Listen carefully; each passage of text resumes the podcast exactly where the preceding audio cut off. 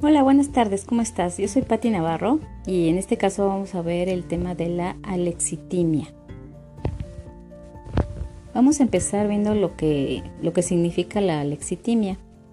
Significa sin palabras para eh, identificar las emociones propias y ajenas y va como de un grado leve a severo. Son el 10% de la población mundial y son mayormente varones. ¿Cómo son los rasgos de una persona alexitímica?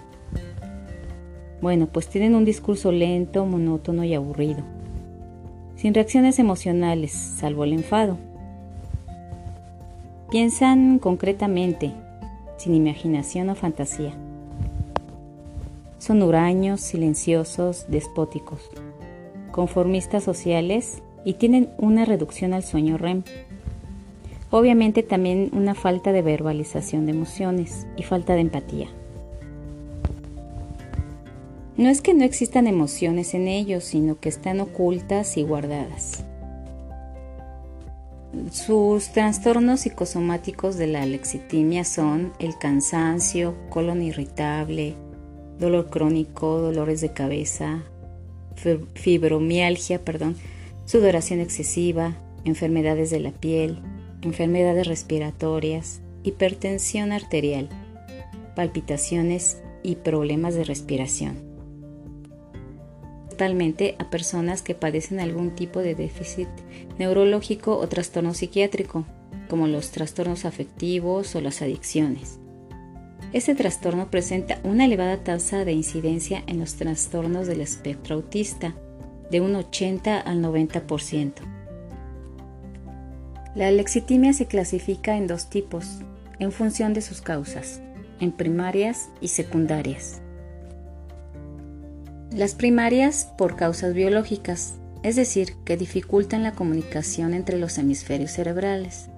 El izquierdo, encargado de la producción del lenguaje, y el derecho encargado de regular las emociones. Puede deberse a factores hereditarios o aparecer como consecuencia de alguna enfermedad neurológica, como esclerosis múltiple o Parkinson, causa de ictus o tumores cerebrales.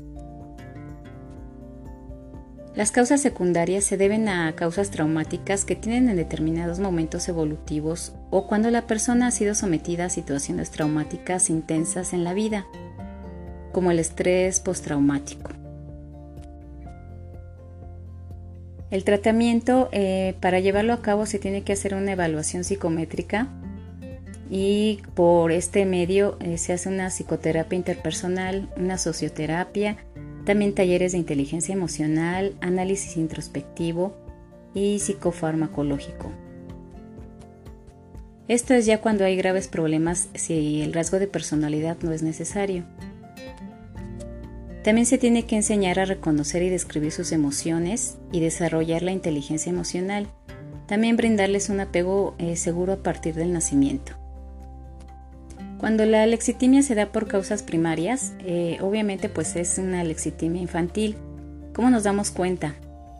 Pues los rasgos son, eh, son niños groseros, eh, a veces son muy serios, obedientes y rechazan los abrazos, hablan muy poco, mm, son muy serios, tienen falta de imaginación y creatividad, incapaces de detectar la tristeza o alegría. También se dice que son muy conformistas. En general, esto es una mm, definición de lo que es la alexitimia. En general es muy, muy corto todo esto, pero es una investigación que estuve haciendo en, obviamente en internet y en algunos videos de, de YouTube, pero esto es lo principal. Muchas gracias y que estén muy bien. Nos vemos, bye.